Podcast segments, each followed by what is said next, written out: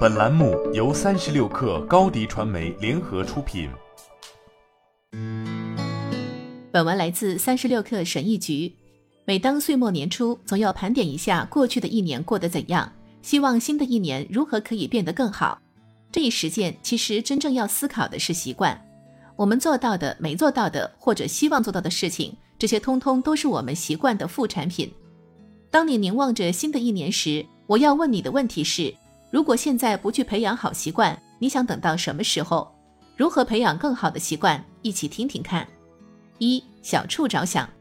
乔治·华盛顿最喜欢的一句名言是“积少成多”，这是一句古老的苏格兰谚语。它说明了我们都知道的一个事实：东西积累起来就会变多，哪怕是小东西。不要许下空头承诺，说自己会多看书。相反，答应自己每天都看一页就行。大处着眼很好，但小处着想更容易。刚开始的时候，我们要追求正是容易些，因为一旦开始，你就可以形成势头。二。决定你想要成为谁。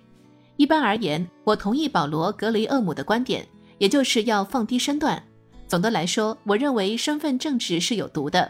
不过，培养某些对你的身份至关重要的习惯或承诺是好的，会让你拥有巨大优势。比方说，要想了解我是什么样的人，守时这一点必不可少。我也已经决定了，我是那种不会错过最后期限的人，这也有助于消除不良习惯。我们可以决定要成为那种再也不要这样的人，或者成为在截止日期之前把事情做完的人，或者成为坚持晨跑的人，或者成为不会对家人发脾气的人。一切都取决于你，你自认为是谁。三例行公事，斯多哥主义者很喜欢例行公事。他们说，在一个有太多我们没法控制的世界里，坚持我们可以控制的惯例，可以让自己变得有力量，并提醒我们这一点。如果没有严格的时间表，不可避免就会出现拖延，然后各种混乱、自满与困惑就会随之而来。塞内卡说：“缺乏设计的生活是不稳定的，一旦有了设计，原则就变成必须。”我想这一点你得承认，没有比犹豫不决与懦弱的撤退更可耻的了。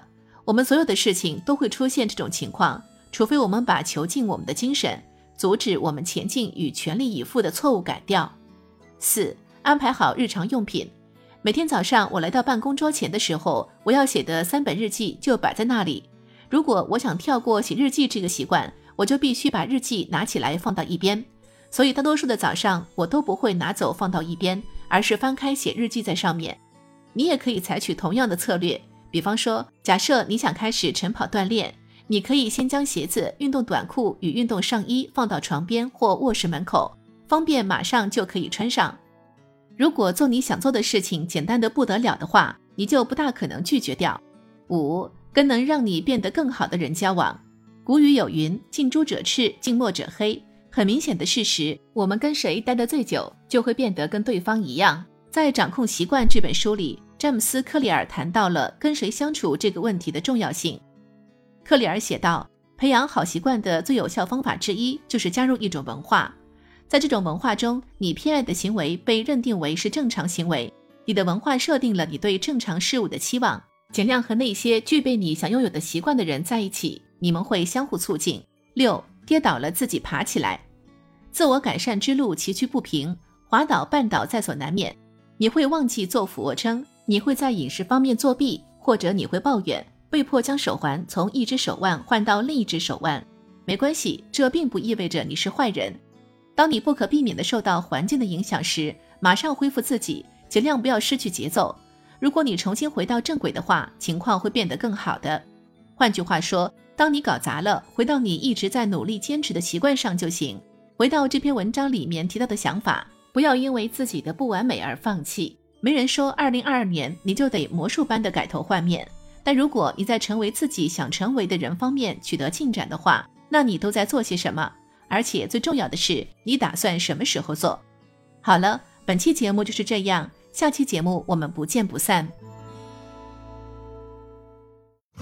品牌蓝 V 想涨粉就找高迪传媒，微信搜索高迪传媒，开启链接吧。